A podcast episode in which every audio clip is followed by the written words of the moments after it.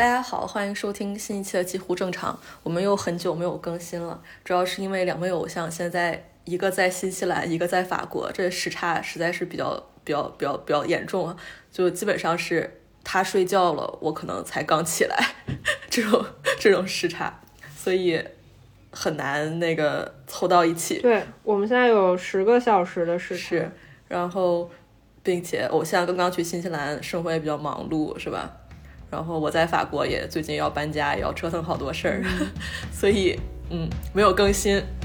这一期我们就来聊一聊，呃，关于我们出国之后的一些体验和感受，呃，和大家分享一下我们最近的生活吧。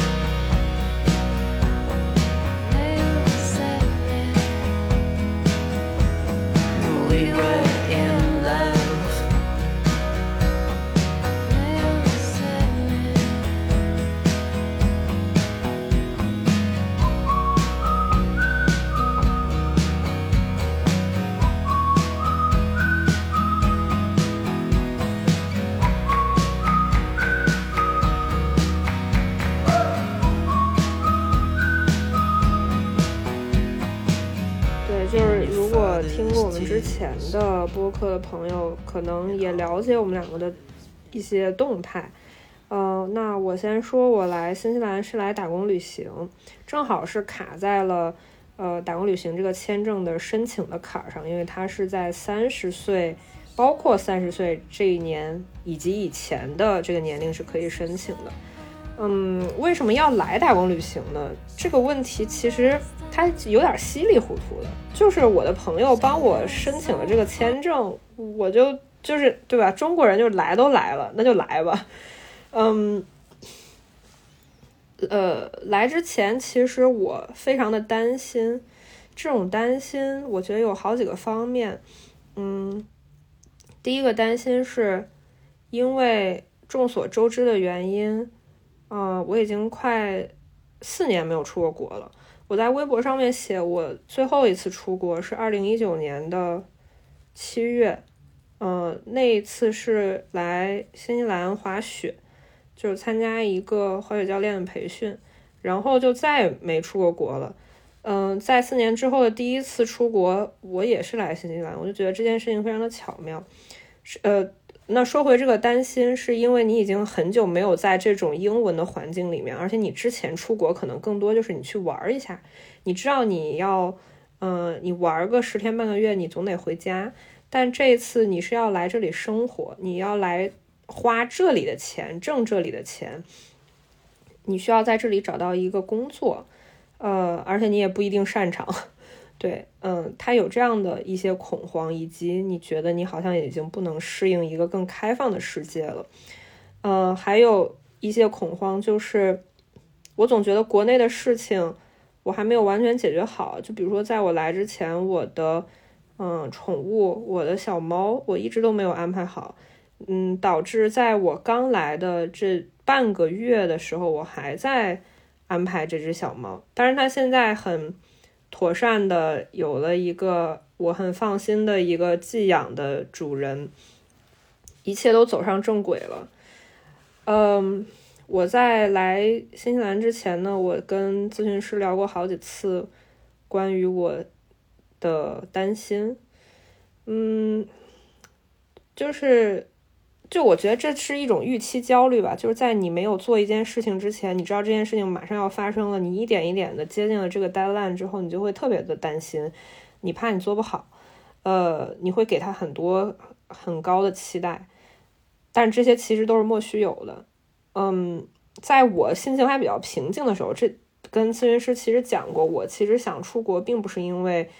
呃，并不完全是因为政治原因，因为作为一个。风控三年的幸存者，我没有经历过很多人经历的那种，比如说在上海或者新疆，大家被封在家里几个月都不能出门。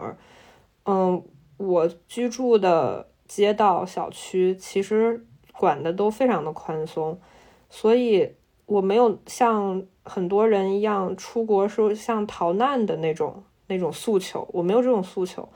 嗯。所以对我来说，我来打工旅行更多的是我想要获得一种体验，我想知道我想要什么样的生活。这种生活可能是有了对比之后，或者是我真的体验过了之后，我才能确定我要不要这种生活，而不是一直这种生活一直在想象里面。就是比如说，啊，如果我当时怎么怎么着了，我一定会更好；或者说，如果我当时没有怎么怎么着，我一定会怎么怎么样。就是我不想让这种体验是一种假设，我想它真的发生了，我自己去验证我要不要过这样的一个节奏的日子。嗯，这是在我特别焦虑的时候，咨询师又重复了一遍我自己以前说过的话。嗯，我觉得这个是在我平静下来之后，就我在新西兰的生活步入正轨之后，我也一直在践行的一件事情，就是不管我是。呃，在这里打工旅行，还是跟这里的人交流观察。对，目前为止我是在体验，我也不想给我的体验过早的下一个定论。嗯，我也简单来说一下我之前出国的当时的感受吧。我我出国是二零二二年的九月份，然后我当时的心态跟跟你刚才说的这个心态其实差别很大。因为我当时，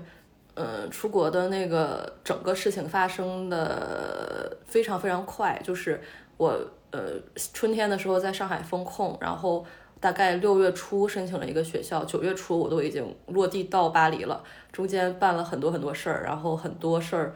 都是踩着点儿，就是其实风险很大，就包括最后房子退了，我我签证其实都还没拿到，就是嗯也很幸运，当时其实是。嗯，那个状态是一个比较极端的状态，就是我就是有一个非常强烈的目标，就是我现在就是要走，呃，怎么走，走了之后怎么办？就是走了之后的事儿，我当时根本没有考虑过，我当时没有去想，就是我我有没有，比如说有没有足够的经费支持，可能一到两年之内上学的这种生活，或者是我去了之后交友啊、找工作呀，或者我发育也没有那么好，在这边有没有生活困境？就是我当时根本没有时间，也没有更多的精力去。思考这件事儿，就是我就是来了，然后我当时来了之后，呃，这个生活上最开始的几天，其实那种割裂感非常大，因为当时国内还是一个就是三天就是什么三三天两两两字字咋说的，呃，反正天天三天两检，对三天两检的这种状态，然后到了之后，呃，这个。这个是两个世界的割裂感，当时太大了，而且好几年没有出国之后，发现其实我不知道，嗯，说我很多技能退化了是不是合适？就是我以前出国，就疫情之前也也经常出国玩儿，然后我是一个非常擅长，比如说安排公共交通啊，然后处理行程啊，或者是做这种事儿的人。但是最开始刚来的几周，其实我当我我误过好几次火车，然后有好多事儿就是就是交通上或者什么都弄不明白。然后我就觉得，也可能是太久没有做过这样的事儿了。我我甚至好几年都没有离开过上海，都没有去过其他地方。我在出国之前最远的地方是咱俩那时候去新疆，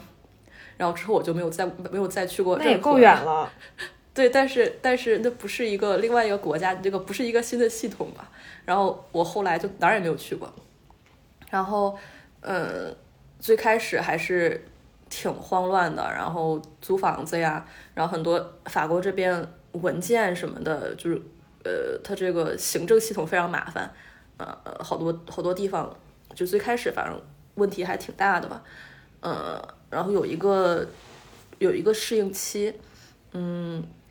所以我当时就完全没有说在走之前有什么担忧，或者是呃，就是有什么对未来的设想，当时他那个目标就是非常单一的。就是很直接的，我现在就是要走，呃，包括走了之后去的是法国还是德国还是荷兰还是哪儿，好像也并不是那么重要，嗯，就很多很多事儿是我可能到了这几个月到今年，我生活真的是变得很稳定，然后我对这个地方也产生了很多依恋，就真的觉得这是我的一个小窝了，我的一个家了。然后我法语也在变好，然后在这边交了这边的朋友，然后有了这边的新的一些牵绊，然后嗯，有这边的生活了，然后才就逐渐的我才觉得，呃，我的生活就在这儿了。这就是我现在的生活了。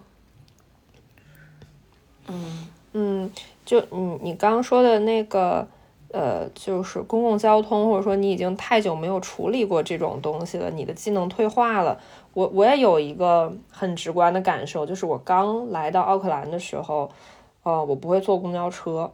因为就是。就是他们这儿的公交车，就是它不报站，就是也很多小公交它不报站，它不像国内你每一站你都会停，每一站都报站。然后呢，我的办法就是我打开那个谷歌地图，它会有你的那个定位嘛，这公交车的定位，你走到哪儿到哪个站了，你就感觉你快到你那个站了，你就提前要看着那个地图。你生怕它过站了，然后你就赶紧按铃。然后我就觉得，包括他们过马路，他没有那个斑马线，他过马路是怎么过的，跟咱们也不太一样。而且它的红绿灯跟国内也不太一样。然后我就一开始特别怕被撞死，我我就觉得这个技能已经到了让我非常惶恐的地步。然后有一次呢，我在公交车上看到了一个，呃，应该是一个中东小哥。他跟我一样，他也打开那个谷歌地图，在那个数着那个站，他看他到哪儿，他一会儿看一下，一会儿看一下，我就内心，我当时看到他的手机，我内心就觉得，嗯，这个人肯定跟我一样，也是刚来的。后来呢，我听到了一个新西兰的播客，就是两个新西兰本地的女孩做的播客，叫 Kiwi English。他们在播客里面吐槽，他们就直接吐槽了这点，说他们觉得新西兰很好，但是也有很多很垃圾的地方，比如说这个公交车它永远都不报站，你永远都不知道你你到哪儿了，除非你对这个线特别的熟。然后他们自己，他们本地人，他们也会打开那个谷歌地图，像我一样去看这个地图，自己到哪儿了，啥时候该按铃儿啥的。所以我我就觉得，其实这件事情并没有那么难，就。他如果他是一个很难的事情，那他就是对所有人都很难。而且，嗯，后来我就发现过马路这事儿也挺随意的，就就是大家也不是很遵守交通规则，就是凑够一堆人就走了。而且有的时候就各种横穿马路，嗯，所以可能那种不适应跟那种对于呃规则的不熟悉，只是因为你刚来到了一个陌生的地方，你还没有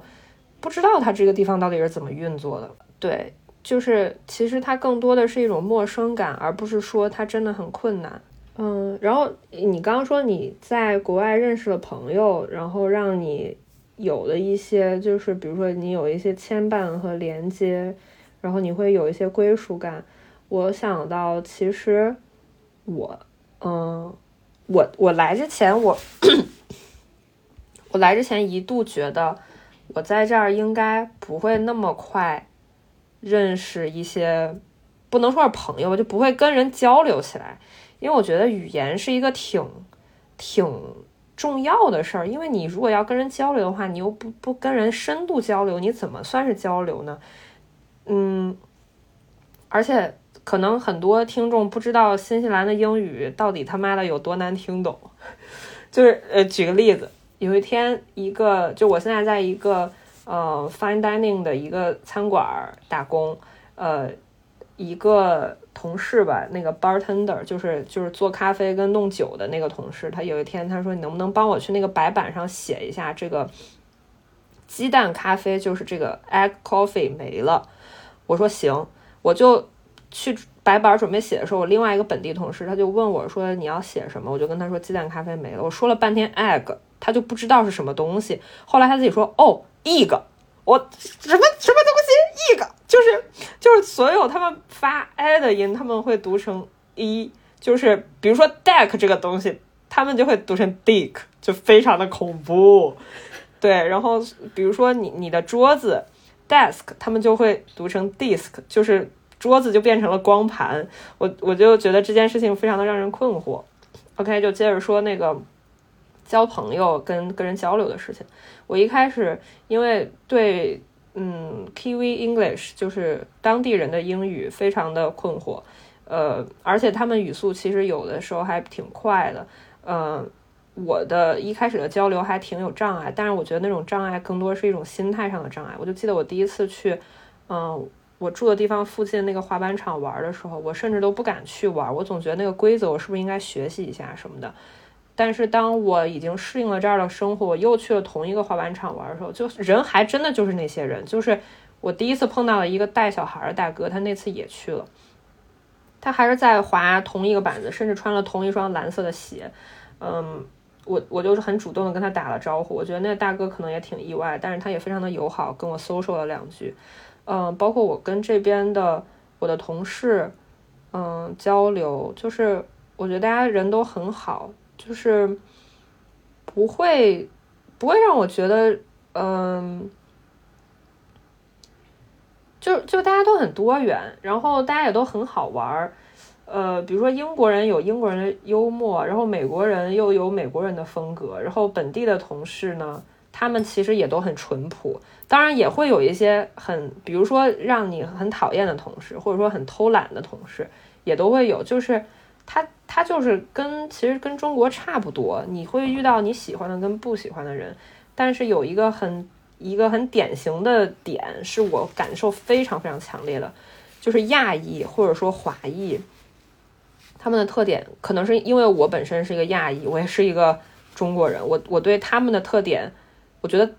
我的感受是特别特别明显的。嗯，我觉得他们都太典型的中国人了，会让我觉得有点累。就是他们真的就是有点工作狂，很卷的那种。有的人甚至会很控制，就觉得你做的不好也是在让他蒙羞。但实际上你已经做得很好了。其实我刚来的时候，我刚才说了，我来之前其实没有经过太多的预期，我就是看见这学校，我当然申请的这个专业是葡萄酒管理嘛，因为我一直对葡萄酒还挺有兴趣的。虽然以前我也没有说，呃，非常具体的说我要去学这个专业，或者我我以后要从事这个职业，但是当时觉得，我既然我现在要跑路，那我申请一个，呃，稍微有点意思的专业啊，我也不想再申请什么什么研究或者要写好多论文的那种。专业了，我就申请了这个。然后我们这个学校呢，在勃艮第的首府这个小城市叫蒂荣。然后来了之后，这个冲击非常大。一个是我当时法语真是太差了，就就是非常日常的去餐馆点餐的跟人交流不了那种。然后法国人，我我觉得大家可能多多少少听到一些对于法国人的吐槽，关于他们不爱说英语，不过法国人的傲慢啊，就是不礼貌啊，或者之类的。呃，勃艮第，甚至我后来认识了一些法国朋友，或者在呃欧洲他在法国很久的外国朋友吧，就是他们一听说我在勃艮第，然后我作为一个亚洲人，作为一个不会说法语的人，他们都会觉得会格外困难，因为这个地区呃历史非常悠久，非常富有，然后非常有非常高的成就，然后又因为它的葡萄酒又是全世界可以说是最好最贵的，然后所以这地方的人就是比 average 的法国人还要。更难相处一些，更难，呃，就是去去去，呃，跟他们打交道。所以最开始，我和我另外几个就是在这边留学的中国朋友都挺受挫的。就包括我有一个朋友，他以前在国内是做那个旅行社的，然后他以前也是在全世界都去过，但是他他会后来有一次来了几个月之后，有我们俩聊天，他就说。来了这几个月之后，反而觉得自己越来越不自信了，因为就是有，比如说接电话恐惧症，特特别怕别人跟他说法语，或者是你要办什么事儿，去那种公务的机关，比如说去报税啊，或者做什么，就他们真一一句英语都不会说，然后，呃，所以你就生活的困难比较大。然后后来，这也是我后来觉得我得搬到巴黎的一个决定吧，因为我到巴黎之后，其实我的生活空间，嗯，大了很多，巴黎的人也不不太一样，嗯，一个是巴黎有很多很多的国际上来的，不管是从哪国来的都有，就是它有很多的呃国际化的人口，所以。你你说英语是行得通的，你可以不跟法国人一块玩，尽快是就，而且哪怕是巴黎的法国人，他相对来说眼界比较宽，他也比较对外国的东西他是比较接受的比较多。我在巴黎还认识过一些欧洲人，他是会讲中文的，或者他对中国很有兴趣，呃，或者是嗯，他虽然没有去过中国，他可能去过很多地方，就是他的本身的偏见和这种傲慢其实早就被打破了。嗯，然后他相对来说是比较呃，怎么心态是比较开放的吧。所以在巴黎，其实嗯，我的生活空间比较大，然后对我的交友方面，不管是法国朋友还是其他国家的人，其实我都会比较容易去交到朋友。嗯，然后我就在想，嗯。我我后来有一次我就想，其实以前在上海的时候，上海尤其是在疫情前的时候，其实外国人也挺多的，我也认识一些外国人。但是呃，后来我现在去想，它可能是一种幸存者偏差，因为那些人选择了来到上海去，不管是旅行还是工作还是怎么样，他们在这里，他们其实已经筛选了。一些人，他们是那种对外界有兴趣的人，或者想要去探索的人，就是他们本身性格中可能有了这个特质，所以他们才会来上海旅居或者工作或者怎么怎么样，他们去愿意去接受新的东西。包括我在上海认识的一些外国人，可能在这个国家待过两两年，在南美待过两年，在上海待了几年，或者是怎么，就是这些人，他们相对来说是有一些国际的视野。然后相对来说也没有那么嗯欧洲中心的，但是你来到一个法国很小的城市，他们其实是非常欧洲中心的。他们嗯对外界的东西不能说毫无兴趣，但是基本上也确实可以说毫无兴趣。这几个月我。有一些新的心得，就比如说在勃艮第，我遇到很多酒农或者和葡萄酒相关产业的人，你只要你跟他用法语开场，然后你跟他说我的法语还不是很好，但是我在学，然后但是我对葡萄酒非常有兴趣，然后你跟他聊聊酒，你们有一个共同的切入点，他们就会开始愿意跟你说英语，然后会突然变得很好，就是他们这边人得这样，你得这样跟他打交道，你你需要这种策略，就哎，其实还是还是挺困难的吧，嗯。然后我就发现，其实，在欧洲这边，如果去主要城市，嗯，柏林、巴黎、阿姆斯特丹这种 这种城市，你可能对于一个外国人来说，对于一个亚洲人不会说当地语言的人来说，相对是比较友好的。但如果你到了一个小城市，呃，像地中或者更小的城市，如果你不会讲当地语言，我们大街上根本看不见几个亚洲人。然后，嗯，就可能你的这个体验感会会。很不一样，包括现在因为旅行打开，旅行放开了嘛，也会偶尔会有一些外国人，有一些亚洲人脸。我最开始去年九月份刚来的时候，真的满大街都见不到亚洲脸，然后真的会有人，我就遇到过有人在街上拦着我，好像就感感觉这辈子没有见过亚洲人一样，他就在街上跟我说 “she knows”，就是中国人，我说 “we”，然后他就走了，就感感觉我我刚才是被人参观了吗？就是嗯嗯。在在这边生活，最开始反正几个月还是冲击挺大的，然后直到最近几个月，我才逐渐就感觉融入了一些，然后也找到了一些怎么样和在这里找和这些人相处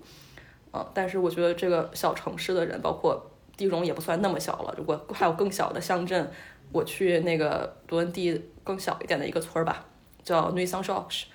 呃，叶圣乔治，然后他们那个村儿只有一条主街，这一条这个村儿里面只有一个，呃，一个面包店，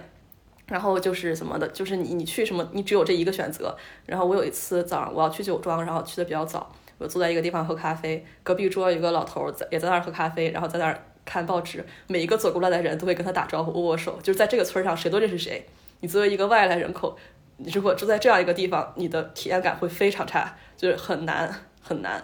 嗯，哎，我有一个问题，那你能主动去跟他们打招呼吗？他们跟老老头打完招呼，你也跟他们打招呼，这样行吗？不是，就是他们会跟你打招呼吗？呃，大街上的话，有时候，比如说我今天心情很好，我在大街上，大家能感觉出来，他会跟你说不说，然后，然后会跟你说一下，比如说，就类似于 have a good day 这种，但是不大会进行更深刻的交流了吧？嗯。就是他们那那他们在打招呼，明显就是他们是一认识了一辈子的老街坊，就不是那种，嗯嗯，如果你去稍微更游客一点的地方，可能会相对来说容易一点。法国年轻人也一样的，我去那个这边一个勃艮第的一个挺中心的一个城镇叫 Bon，然后我去了一个酒庄，接待我的那个人是一个跟我年纪差不多、跟我同岁的一个法国女的，她说她她在这个 Bon 上班，但是她不住在这儿。然后，啊，我我另一个酒庄认识一个差不多呃也是这么大年纪的一个男的，他也是在 Bond 上班，但是呃在他在那个叶圣乔治上班，当然他们都住在地荣。我问他们为什么不住在你们工作的这个镇上，他们说在不在这儿工作挺好的，很舒服，但是在这个地方所有人都认识所有人，这个地方太小了，没有任何活动，对于年轻人来说很不友好。然后这个地方有很多 gossip 啊，然后呃。我我在这儿，如果生活在这儿的话，我的生活真的是就也没有，他们也会觉得很没有意义。他们会搬到地荣来，然后地荣至少会有一些其他的活动。然后这个女生就跟我说，她在地荣每周二会去一个咖啡馆里，他们有那种学习外语的活动，比如说他们有一个西班牙语的桌子，有一个法语的桌子，有一个什么意大利语的桌子。这种活动在 Bond 或者是在叶圣乔治是完全不存在的。然后。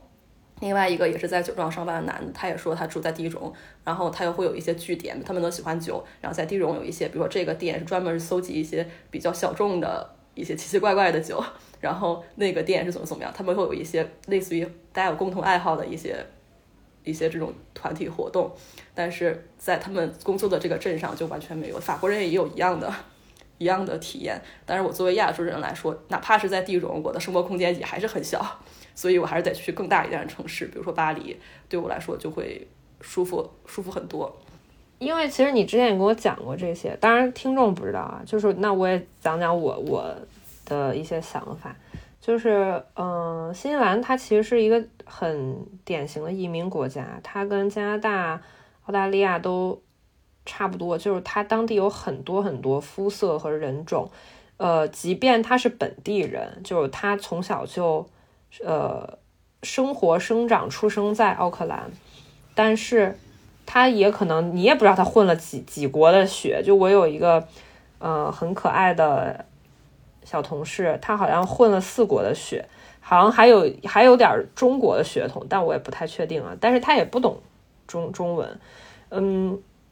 就在这么一个肤色，还有你没有办法确定谁到底从哪儿来的这么一个地方。其实大家也不是很关心你到底从哪儿来，呃，而且他你是否要融入的问题，它其实相对来说它没有那么的大。就是我在超市，嗯，见过那种完全不会说英语的阿姨，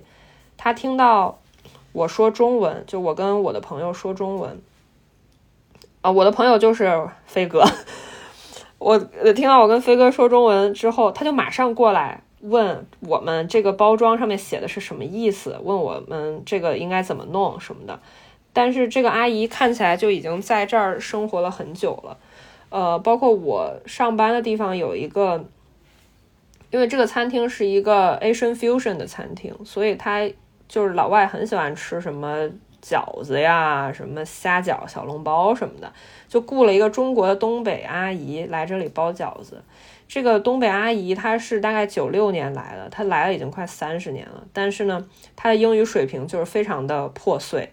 特别快的她也听不懂。呃，你让她说，她也说不明白。但是呢，阿姨也在这儿生活了快三十年了，而且就是我的意思就是说，在比较移民国家的地方，或者是华人圈子比较大的，嗯，比较成熟的国家，可能。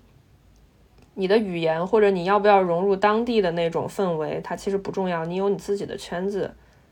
就可以了。嗯，但是我还有一个感觉是，呃，华人圈子并不那么好。就是如果假设现在我我有一个新西兰的身份，你问我要不要去加入华人圈子，我现在的回答是我不要，因为呃。因为我我来到新西兰之后，因为嗯，我朋友在这儿已经生活了很多年了，所以，呃，我的生活相对来说是比较，我我不需要去为我的生活打算太多。嗯，我一开始的想法是，如果我找不到这儿的工作，我就把这个签证当成一个数字游民的签证，我就在新西兰生活，但是我可以接国内的项目去做，我就当我在这儿玩也行。然后不想玩了就回家了也行。然后我的吃住什么的，嗯，还有交通这些，因为我这个朋友是一个很操心的人，他都会帮我安排的很好，嗯，所以他也会去带我去见他的关系很好的朋友，基本上都是中国人。他们都有相似的经历，比如说是打工旅行或者留学来到了呃新西兰，然后他们这个群体里面也有非常典型的一个特征，就是呃这也是有一类人他们在移民这件事情上是更加坚定的，就是他们是性少数。呃，在现在的北京、上海，可能你作为一个性少数，可能啊，这就是一个很随便的事儿。你即便你可能不会跟家里人出轨，但是你告诉你身边的人，大家都觉得无所谓，这又怎么了？就大家根本不会管你喜欢谁，你喜欢一个狗都可以。但是可能他们是来自更呃小的地方，比如说呃。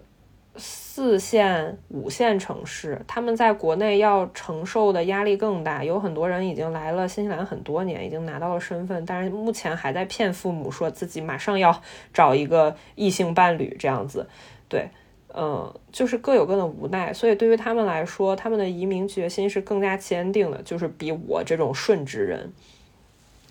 呃，那为什么我不想去融入这个华人圈子呢？他们其实都是很好的人，嗯。大家都说不要去华人公司打工，不要给华人老板干活。但是，嗯，你在一个呃异国吧，就是在一个亚裔是少数族裔的一个国家，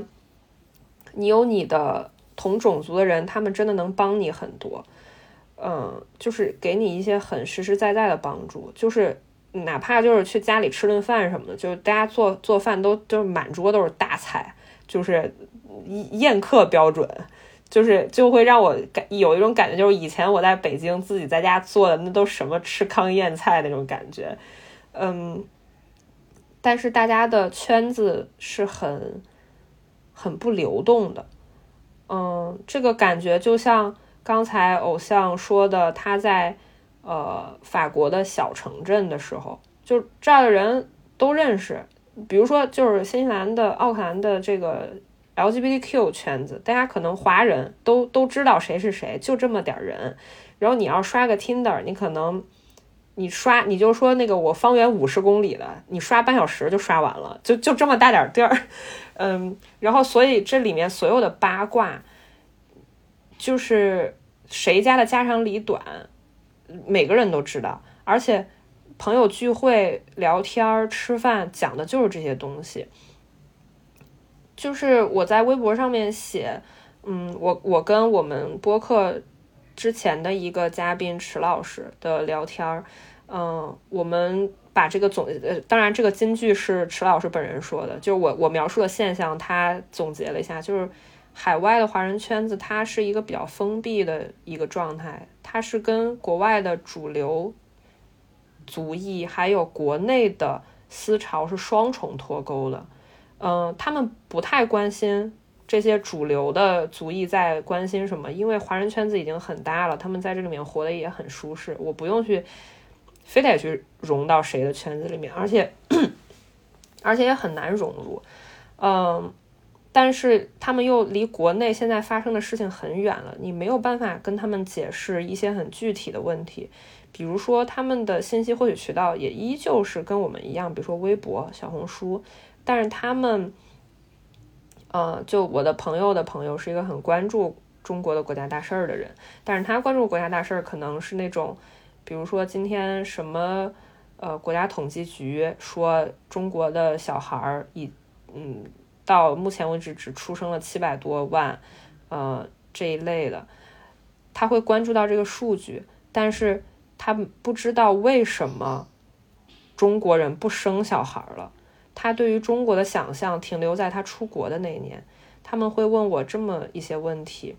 比如说，呃，我现在拿到身份了，我想回国工作，呃，你觉得这件事情靠谱吗？国内的人加班严重吗？国内租房子要多少钱？呃，我能不能只在国内工作半年？呃，那个你身边的人不结婚，父母会不会催婚？呃，大家对于九九六这件事情怎么看？就是这些问题，就有一种感觉是像外国人问我的问题，就是像我的外国同事会问我的问题。嗯，因为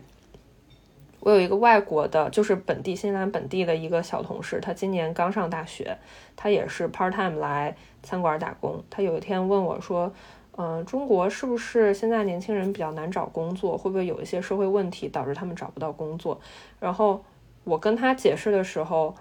嗯，我会非常的耐心，因为我知道他是一个外国人，他不用这么了解中国，他不了解是应该的。但是这个问题，我的朋友。也问过我一样的，他说现在中国内的年轻人是不是很难找工作？在这个时候，我就不想那么耐心去解答这个问题，因为我的预设是，你你应该知道这个这个东西，但是我又觉得我的这个预设很傲慢，因为有很多人他们出国了之后，他们就是不想关心国国内非常糟心的事儿，你不管它是一种逃避也好，还是说 还是说他们就是因为被具体的当下的事情。他们眼前的事情，给，嗯，吸引了注意力，他们不去关注，我觉得这些都 OK。所以，我对于他的问题跟我听到问题的反应，我觉得这是一个很有意思的事情。但是，我也认为它是一种双重脱钩吧，就是活得更封闭了。大家在饭局上面讨论的问题，其实也都是非常重复的。大家知道，去吐槽一个国家的政治。呃，是一件很安全的事情，他们会去调侃这些，但是也会开非常非常无聊的玩笑，比如说，嗯，大家会说，嗯，你说这么反动的话，小心我举报你哦。就是我听到这句话是非常生气的，因为对于真正被举报过的人，或者真正因为一些语言论因言获罪的人来说，他这种调侃，我觉得是特别残忍的，因为他们已经非常安全了，他们所有人都拿到了身份。他们只是有一个中国的血统，知道中国的文化，就是我觉得这种玩笑真的很残忍。大家会因为这种阴阳怪气的玩笑在桌上笑，但是我笑不出来，因为我认识我我真的认识朋友，因为这样的被人举报或者说被人给监控到了，进了看守所，但是我没有办法告诉他们，我也不想告诉他们，因为这。这跟他们的所处的环境以及他们想要让我说的那些话是完全没有关系的，导致，嗯，导致如果有人这样开玩笑的时候，我其实是觉得有点难过，对，嗯嗯，所以对我我刚才想说就是，其实我不会在。如果我能选的话，或者我现在有身份的话，我可能不会主动的去加入华人的圈子。嗯，还有一个我觉得很有意思的点是，这里每一个中国人，我指的就是从中国来到这儿人，而不是在这儿出生人。当然，从在这儿出生人他们不是中国人，他们可能只是华裔。对，嗯，每一个从中国来到这儿的人都问过一个问题，就是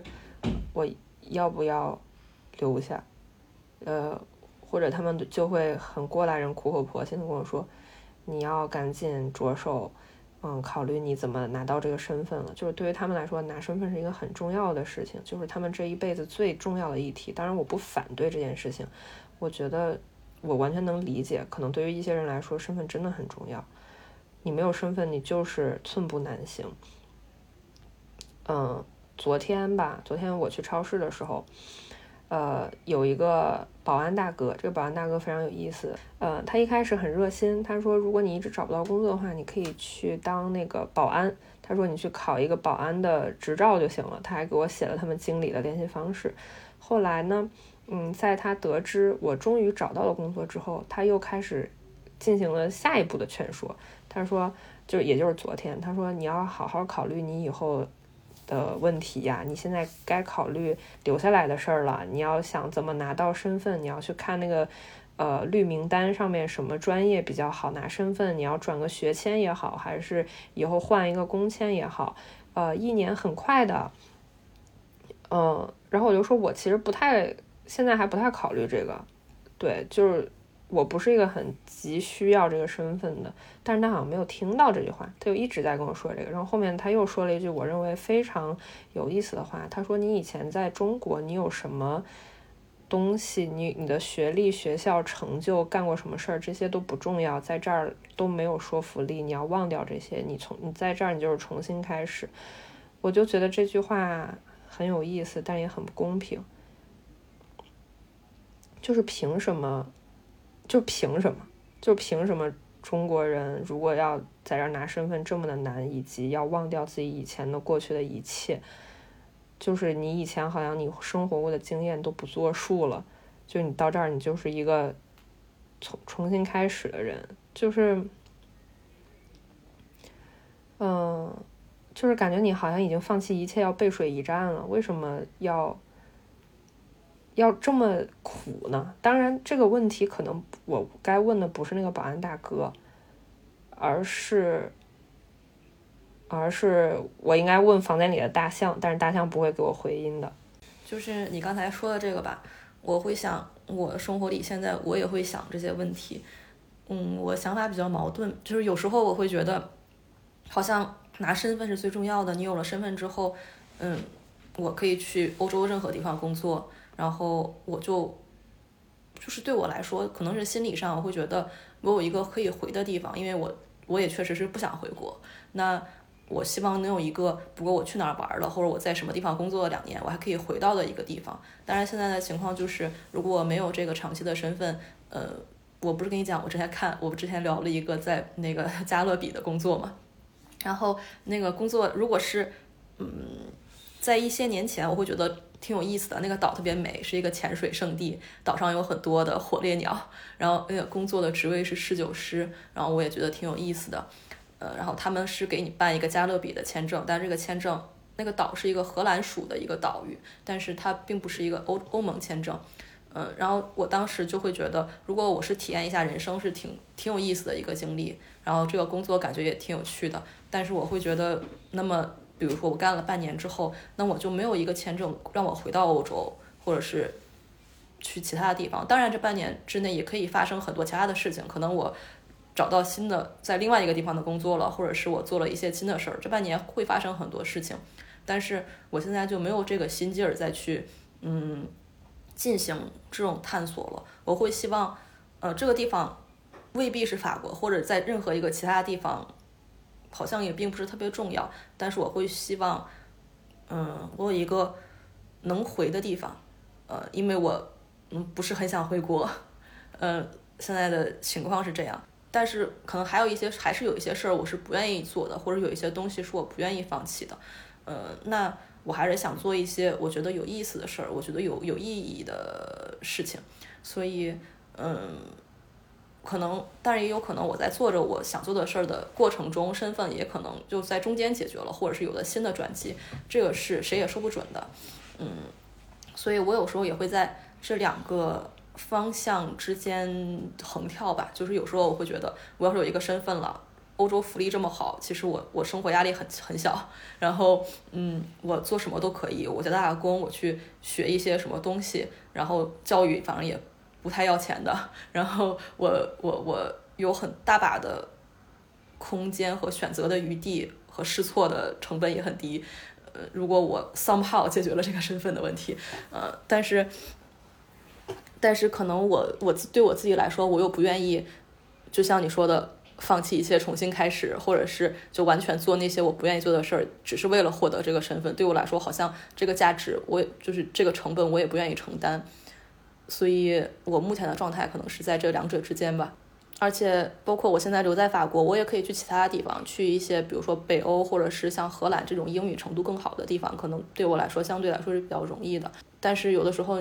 再重新来一遍，其实也需要很多的，嗯，不管是具体上的阻碍，还是你心理上的成本。嗯，包括我在法国，我在巴黎现在也有几个朋友了，然后我也有一点法语基础了。法国这边的行政各种方面，其实很多我也弄明白了。然后我要现在又重新换一个国家，我我我怎么去？我还是用我法国的学签吗？还是我要再再搞一个什么签证？然后我要又要重新去适应一遍。其实对我来说，嗯，我现在我觉得可能更多的可能是心理成本比较高吧，就是我在精神上没有这个这么大的动力，这么强的力量再去支持我去做这样一件事儿了。我有时候觉得这些，嗯，法国可能还 OK，但是我有时候觉得样看到北欧的人，我会觉得。这个世界跟我的相差的太大了。在如果是你有幸一睁眼生成了一个北欧人，就是你作为一个非常非常普通的，你不用格外优秀，你不用格外聪明，你不用格外努力，你不用做任何格外的事，你做一个非常非常非常普通的人，你就是感觉那个这个地方的资源就有那么多，人就只有那么少，你你怎么样都可以获到足够的鼓励，能够有足够的资源去支持你做足够想做的，就是你做你任何想做的事儿。这这也没有办法，就这也不是他们的错，这也不是我们的错。嗯，他但是情况就是这么个情况。你刚说这个余地，包括我们刚才讲了很多事儿，其实其实嗯，我在很多时候总会想到一个我跟同事的对话，我觉得这个对话真的很有意思。我在微博上面也写过，就是有一天我在帮那个英国同事擦杯子，就是他是一个 bartender，我在帮他擦一些玻璃杯，然后呢，我就把杯子给弄打了，我就很下意识的，就就其实我，嗯，就我觉得讶异或者我不知道，就其实每一个国家人都会这样，就是你把事情没有弄好什么，你会说啊不好意思，对，然后。他就说，啊，你怎么来这儿之后，你学会的，或者说你来这儿之后，你学会的第一个习惯是说 sorry 呢？嗯，他说这个打了就打了呗，大家都打，谁要是告诉你说他没有打打碎过杯子，这人绝对绝对绝对是个骗子。嗯，然后，然后他也确实没没没骗人，他因为第二天我又去擦杯子，那天他没有上班。又去擦杯子，就我就擦了十分钟吧，对，有两个同事都把杯子打了。然后呢，嗯，又过了一天，嗯，我把一个碗给打了。我当时的第一反应，那就还是很，就我我用中文去解释我的思路，就是我把碗打了之后，我就我操，真他妈烦，然后把碗打了。但是呢，就就是你会有一个下意识的反应。你会看一下周围的人都在干什么，因为如果你在一个中国的餐厅或者咖啡馆，你把一个杯子或者碗打了，本来可能大家都在说话啊什么的，突然就安静了，就四周都安静了，大家都不说，都看着你，就他们大家也不会觉得这是一个你打了这个玩意儿是一个多么大的事儿，但是大家都会看着你，这个看着你其实就会给人一些压力，呃，然后所以当时我也抬头，我把碗打的时候我也抬头看了一下。没有人看你，大家都还在各说各的，各聊各的。这个这个声音也没有变小，还是跟之前一样。嗯，然后呢，这个后来有一天，这个我这个英国同事他又上班了，他就想起来了我们上回的对话，他就说：“哎，我有个问题，你这个因为我看观察了一下你的反应，我就想问你在中国，如果你把一个杯子给打了，会怎么着？”我就说，那大家就会真的都看着你啊。假假设你在一个餐馆打工，老板可能会，嗯，就是就是很生气之类的，然后大家就会觉得这是一个挺挺，也不能说是个挺大事儿，就是个挺是个事儿的。嗯，我就说，因为中国其实不是一个会允许人犯错的国家，就是他不会给你试错成本的，就是就哪怕说你。就像可能很多其他国家人，他们就就就随时随地一辈子都在 gap。我有一个美国同事，他说他从十五岁开始，他就一直在就是类似打工旅行，就是他一直在玩，一直在体验生活。他当然可能也上学，他也可能不上学，但是他不在乎，就是他一直是这样的生活状态。他觉得这就是他人生应该有的样子。嗯。但是中国人完全没有这种机会，你你就别说你 gap 一年了，你 gap 两天，你 gap 两天，HR 都在问你，你是不是这个家里有人生病啦什么的，你才去 gap，他非得找一个借口。你说，哎，我就是想躺着，我就是 literally 躺着 gap，不行，那你这个就是不正当的 gap。我然后我就跟他说了一下中国人对于打打破杯子或者是犯错误的一些看法。他就非常的不理解，他说：“这这这就是一个杯子而已啊！你打了这个杯子，还有很多杯子，而且这个每一个店都会有一个专门放这个打破杯子的一个箱子，一个回收箱。这个箱子里面会有无数个杯子，而且每天都会有。嗯，我就觉得对于一个中国人来说，你想要去所谓的试错，或者说你想要去试试一件事情能不能成。”这个成本它天然的就很高，嗯，高到你甚至不不想去做，你觉得我靠太累了，我这个心理的承受成本跟我我的人生时间的承受成本，就根本就受不了这个。嗯，然后，然后这个英国同事他就说他很喜欢新西兰，因为他也是打工旅行来的，但是这儿就体现了阶级，英国的或者说这就体现了一一种不公平。中国的打工旅行，嗯，新西兰你好像一一年只有一千还是多少个名额，而且你得抢，而且你只有一年的时间。但是英国不是，英国你根本不用抢，你爱来就来，爱走就走，而且你有四年的时间可以打工旅行，就是这这哪叫打工旅行啊？你可直接可以住这儿了好吗？就是，然后然后英英国同事就问我对新西兰是什么看法，然后我就大概说了一下之后，我也反问他说你觉得新西兰怎么样？他说嗯，他觉得这里大家都很 chill，就是很放松，他觉得。嗯，整个环境也很好，大家状态也很放松。就我觉得这种 chill 的状态，我我很难在中国人的身上见到。这不是中国人的问，这不是中国人错误，这这跟中国这不是说啊，我要怪每一个中国人，而是这就是一种华裔的形态吧？我觉得，嗯，我就说到这儿，讲到想到了一个很很好玩的事儿，就是有一天呢。嗯，有一个越南同事，一个小女孩还在上大学。嗯，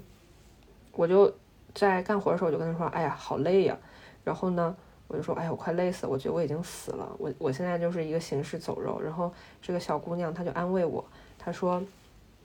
如果我跟你说我昨天晚上为了准备考试，我通宵了，今天早上也没有吃饭，我就来上班了，你会不会好一点？”就我瞬间我累不累已经忘了，我觉得姐这安全吗？就是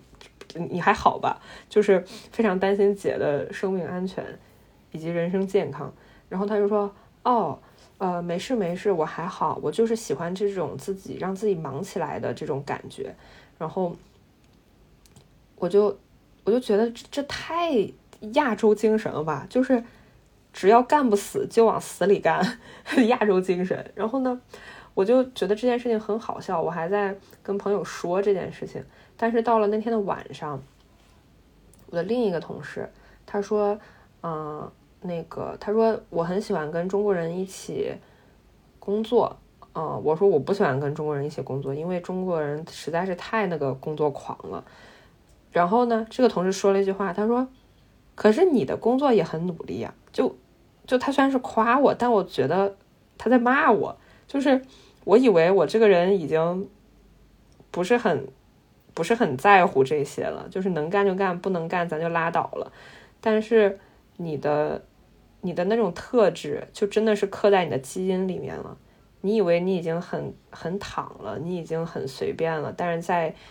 嗯其他人的眼里，你其实还是一个很工作很努力的人。然后我当时我第一反应就是，妈的，我有什么资格去说呃那个越南籍的那个小姑娘特别的工作狂？我有什么资格去那个讲这件事情？在那个外国人的眼里，我也是很工作狂的一个人。然后我我就觉得这件事情很搞笑，就是亚洲精神就是刻在血液里面了。即便你以为你以为你已经非常的不在乎这些，你已经非常的躺平，你已经非常的不去卷了，但是他们还是你的可能你的一些做事情的细节。或者是你的那种心态，可能还是和纯外国人就是天生的那种训练就不一样。嗯，它不是一种中国人的特质，是中国人在这种比较高压和社会资源比较少的情境下，它产生的这样一种特质。就是比如说，你把北欧人扔在中国这个环境，下一代人他们也这么卷，就就是他没有办法。就好像我有时候跟他们聊天，跟他们聊天，我会觉得。就是你我我很难说，不能说他们他们真的不是故意的，但是真的会让我让我冲击很大。比如他们就能随便问出来，啊，那你怎么不再申请一个学校？我说，因为我没有免费教育啊。他们就会觉得我这个专业不想读了，我再申请一个学校啊。你不想学这，你学那个呀。然后你不想做这个，那就算你这样没有工作，你有各种保险能 cover 你的生活开销，你再去做一个其他的事情啊。呃，为什么你会考虑这？但是但是。他真的是一个非常本能的一个反应，他确实没有想到，哦哦，对不起，原来你没有这个。就是有的时候他们会觉得好像是你们亚洲人就是性格上或者文化上太卷了，我觉得根本不是这样子，我们就是社会资源太少了，人口太多了，你的环境就是这样子，你不去卷，你就是过不下去，你想怎么办？我这几天看那个韩国的新闻，说韩国那个房价呀、年轻人的生活状态啊什么什么，我觉得这是这是在说韩国吗？这不是说咱们吗？嗯，这是我其实不是特别想去北欧生活的一个原因。他们不是不 nice，就是你我他跟我中间的这个 gap 实在是太大了。就是很多时候他们那些真的是非常单纯的疑问，会让我觉得心里很难受。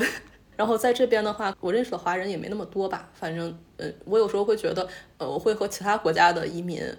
嗯，比如说什么黎巴嫩人、巴基斯坦人啊，或者是任何哪怕是美国人来法国工作的，他们都会，我会跟他们会有一些共同的感悟。因为法国真的是挺难的，哪怕是美国人在那儿生活，他也觉得很难融入，哪怕特别讲法语。呃，就是任何是作为一个外来人口，我对跟他们其实都有更多的，嗯，一个。呃，共同点吧，但是，嗯，越是在更高度发达、福利更好，就是他们生活，就是你知道小红书上天天发那种北欧风的这种地方，我反而会觉得中间这个玻璃墙实在是太厚了。嗯，我觉得可能我的这种，呃，我的这个感受没有那么深的原因，是我没有把我的现在的经历当成是我必须要。在这里定下来的一个经历，我没有觉得我就是在这里生活的一个人，我只是在这里的一个体验者，一个观察者。嗯，我在想，如果我的同事或者是外国朋友问我说：“你为什么不在这里？怎么怎么着？这样你就可以那样那样了？”的时候，也许我的第一反应不会觉得我跟他是有 gap，而是我会去好奇为什么他会这么想，是。我们之间的什么差异造成了这个？比如说，他是，比如说，他会告诉我说：“哦，我不知道中国人没有这个东西，或者说我不知道中国人只能打工旅行一年。”对，就是，嗯，就就好比那个英英国的同事，他说他在这儿能，嗯，工作四年的时候，我的第一反应是去感叹，或者说去，嗯，觉得一种自嘲吧。我就觉得，哦，真的是。阶级跟阶级的差异呢，真的是上等人和下等人的差异呢。但是我可能不会把这件事情想成我跟他有很大的一个 gap。嗯，对，可能还是我觉得我们两个在一个异国的身份现在是可能不太一样。我我可能就我我会觉得我不是在这里定居的人，我不想完全的，就我没有那个融入的需求。我可以不融入，我也可以融入。包括对于华人圈子也是一样的，他们的他们聊的八卦，他们讨论的话题，我可以参与，我也可以不参与，我只是去把自己当成一个呃摄影机去记录他们在说什么。就是当我觉得我在游离在这些群体之外的时候，我会觉得这件事情会更有意思。嗯。对，就我自己不卷入那么多，当然我我无可避免的肯定会卷入，因为我每天都在这儿工作生活，也跟他们交流，嗯，我也在这儿纳税，所以，只是我觉得心态上面可能会更微妙吧。就我目前为止，我觉得，嗯，我还是一个一个观察者的角色，包括我在国内生活的时候，很多时候我当然也会有我觉得我非常卷入、非常生气的时候。嗯，但是可能更多的时候，我的心态是，我是一个观察者和体验者，我可以跟这些事情离得没有那么近，但是我想记住这些事情。对，嗯，我觉得可能是我我这个人的，我可能就是这样性格的人，就我会去听别人说什么，但我我对于人的好奇。就你怎么做这件事情，以及你做这件事情说这句话的动机，我觉得这件事情很重要，我很想知道。但是它跟我的关系大或者不大，我觉得也没那么重要。对，包括刚才你说那个你要怎么留下或者怎么拿到一个身份的时候，我也在想这个问题。就假设有一天我要拿一个身份了，但是这个身份不一定是新西兰的身份。有可能是加拿大或者荷兰，因为这两个国家经过咱的多方研究还是比较好拿身份的 国家。然后我就在想，如果我为了这个身份，呃，我必须要去读一个书，拿一个学签的时候，我我读不读？嗯，我觉得有可能会有那样一天，虽然我不想把自己逼到一个我必须要去干一个事儿，我不得不干的一个状态，但是我觉得如果有那一天的时候，那这一天如果来了，那就干吧。嗯，如果我需要去适应一个新的国家，比如我现在在适应新西兰，可能我明年我要去适应加拿大，后年发现加拿大不行，我要去适应什么澳大利亚、什么荷兰、什么瑞典。嗯，我的想法是。我在新西兰都能适应，为什么我在别的地方不行？就是这个路已经走通了，说明我是一个可以做这件事情的人，那我就继续做就可以了。就是我的经验是越来越多的，这件事情会越来越顺手。嗯，而且我会，就是你刚才说你希望有一个你能回的地方，一个归属。当然，你对于你来说，这个归属不是国内。嗯，因为你不想回国，我会觉得这个地方它它是一个我的心理归属的感觉更重要。就是它的地点不一定是哪，它可以是南极，也可以是火星。嗯，但是只要我心理上觉得它是我的归属就可以了。当然，它也可以是中国的某一个地方，我对这个其实没有很排斥。嗯，我但是我希望我不想在嗯嗯每某一个地方一直待着。不管是在新西兰，还是在中国，还是在哪儿，我觉得人要动起来，就是就是当你流动起来的时候，你能接受到的感官上面的信息是更多的，你每天能接触到的呃事情和你的认知的变化是更大的。嗯，我反正这这都是我现在很初步的想法。啊，我还有一个观察，就是如果一个人他特别特别的想拿身份，那他可能在中国的羁绊没有那么多。就如果一个人，我我我有了解到一些一些案例哈，就如果一个人他在中国特别的成功，或者说他获得资源特别的轻易的话，他可能很难去下决心说啊，我现在就是要跑路了。我现在一定要拿到哪儿哪儿身份，或者我现在一定要融入哪儿哪儿，因为他在中国获得资源、跟身份还有物质，都相对来说更容易，那个落差一定是更大的。就是，嗯，有一期我的播客里面有一个评论，他的大概是这么说的，嗯，他听到我们说跑路润了的人，他也有自己的困境。比如说你无法融入当地啊，或者说你的语言文化呀，或者是你永远是一个，你不是你永远不是当地的主流，你的内心也很拧巴，你要适应很多以前不用适应的东西。他就是说，嗯，他就说，一方面抱怨外面的生活苦，觉得在国内得不到身份认同；另一方面又要出去，真的不明白，就他就觉得为什么你要费力出去呢？嗯，我觉得自由这个东西它不是一劳永逸的，你在哪儿都会面临各种各样的问题，不管是在国内还是国外。嗯，就我不觉得你出去了你就不能抱怨这些东西，或者你在国内你就一定要说国内很好。我觉得人的情绪本来就是千变万化的吧。呃，就是我在。我在那个微博上发了一个东西，然后有一条转发，一个女孩她说的挺好的，我就觉得人家都挺会说的哈。她说，嗯，如果对故土的态度只有 fight or flight 两种单薄的选项，就是说要么是战斗，要么是跑，两种单薄的选项，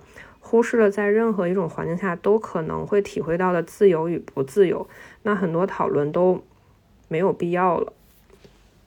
就是对我我想说的，就是自由它不是一个非黑即白的一个，不是说只有这边和那边这两种状态的一个东西。就我看到很多人拿了身份之后，他也很不开心，他也很挣扎。当然，那种挣扎可能是老钟一辈子的挣扎，就是老钟一辈子永不服输的追逐。嗯。但是那种挣扎又是真实存在，他又觉得新西兰，哎呀，好无聊的一个地方。但是回中国，我又没有办法适应。那到底哪儿才是我的家呢？就是，其实，就是一种，其实，在国内人也是一样的呀。大家觉得北京、上海是从经济或者说是文化资源上面来说是非常便利、非常发达的城市，就要什么有什么，很国际化。但是你又知道，你你理想里面的北京跟上海，它永远都不可能有，就是因为种种原因吧，你永远不可能找到一个理想的北京，一个理想的上海。那这个时候你要怎么选择呢？就是我觉得。我我真的不知道其他国家的人会不会有这种挣扎。也许对于那个来打工旅行的英国同事是有的吧。英国因为英英国脱欧之后，英国确实不咋行了，就年轻人全都跑了。嗯，但是我觉得对于很多中国人来说，他们真的会去，不管在哪儿，都是一个在挣扎或者说在妥协的一个状态。他。嗯，他不怪这些很普通的人，因为大家也都是去找一个对自己更舒适的一个地方去生活而已，找一个自己的家园而已。但我有的时候就觉得，哎，就就本来这个生活不用这么的 struggle。对，对不起，放羊屁了，我重新说一下。就本来这个生活，本来这个生活不用的这么的。